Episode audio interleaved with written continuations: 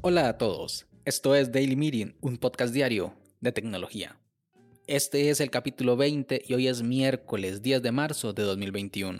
Mi nombre es Melvin Salas y en los próximos minutos hablaremos sobre royalties. Así que, comencemos.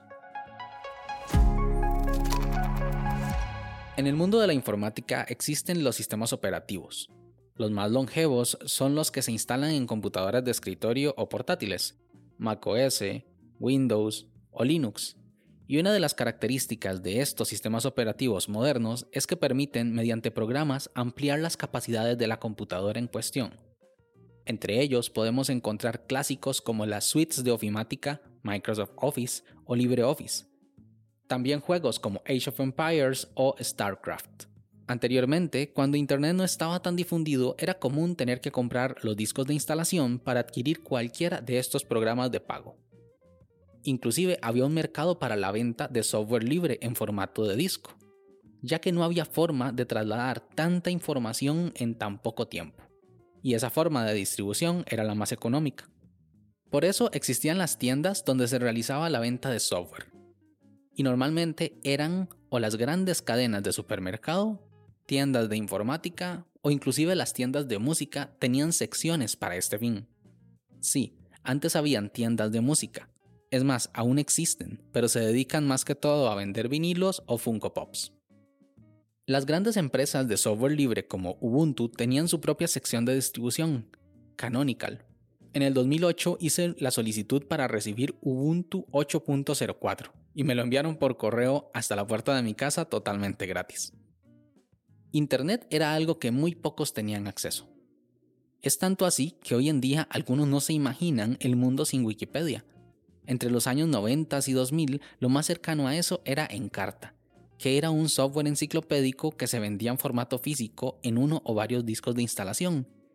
Era tan bueno que hasta traía un software de globo terráqueo, como estar viendo Google Maps, donde se enlazaban su contenido de manera geográfica.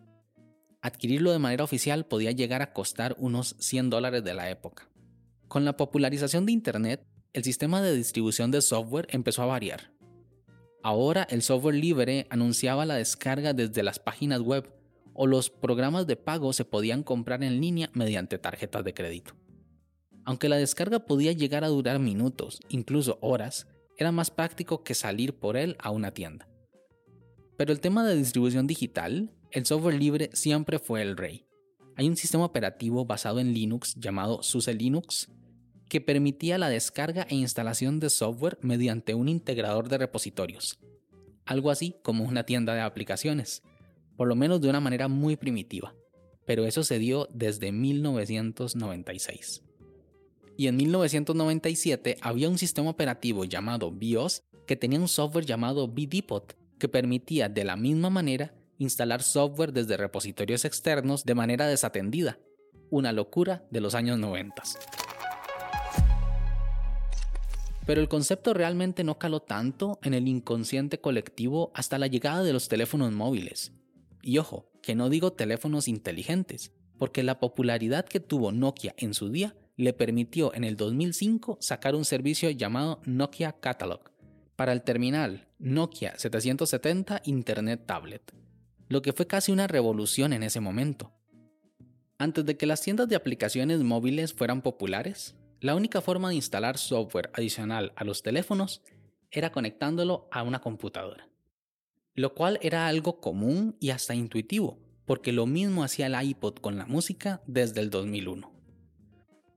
En el año 2007 fue lanzado el primer iPhone, y un año después Apple anunció la creación de una tienda de aplicaciones de pago y gratuita llamada App Store. Y ese fue el inicio de la verdadera revolución, desde ese momento los programas se dejarían de llamar así y se les empezaría a llamar aplicaciones. Ese mismo año Google anunció el primer teléfono con Android y junto con él la tienda Android Market, que al igual que la de Apple permitía tanto aplicaciones de pago como gratuitas. Inclusive, algunos grandes fabricantes de móviles de ese entonces no tenían forma de distribuir el software adicional, y es que realmente a ellos no les interesaba ese desarrollo de terceros para sus dispositivos. Finalmente dieron el brazo a torcer en el 2009. Nokia anunciaba la Obi Store y RIM la BlackBerry App World. Ese es uno de los grandes errores de estas compañías que tocaremos en un capítulo futuro. Las compañías que distribuyen software de pago tienen con las tiendas de aplicaciones una gran ventaja, porque pueden obtener beneficios con las ventas generadas. Por supuesto, el sistema de distribución que proveen los fabricantes, así como la pasarela de pago y el soporte deben cobrarse. Por eso se suele dejar un 30% del valor final de la venta. Esto realmente parece mucho, pero con todo lo que hay detrás, es un precio que personalmente, como desarrollador, considero justo. Pero como dice el viejo y conocido refrán, echa la ley, echa la trampa.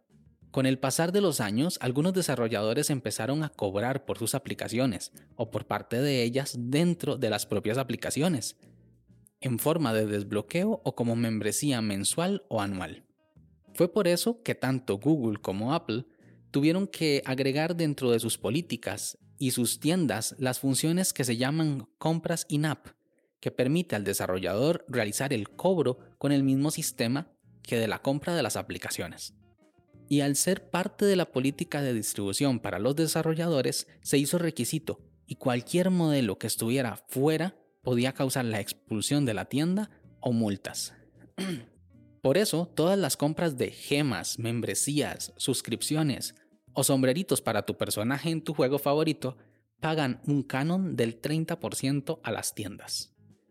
Este modelo no es solo para los smartphones, sino que inclusive las tiendas de juegos de aplicaciones de escritorio cobran un 30% o similar a los desarrolladores por cada compra. Y a esto es a lo que se le denomina comisión de las tiendas de aplicaciones. ¿Qué opinas tú? ¿Ese 30% es excesivo o justo? Sin más, este episodio llega a su fin, pero no me quiero ir sin antes agradecerte por haberme escuchado. Si quieres estar atento sobre los capítulos que se vienen, no olvides suscribirte desde tu aplicación de podcast favorita. También puedes escribirme por Twitter, arroba Melvin Salas, o conocer más sobre este proyecto en melvinsalas.com barra podcast. Nos escuchamos en el siguiente capítulo. Hasta luego.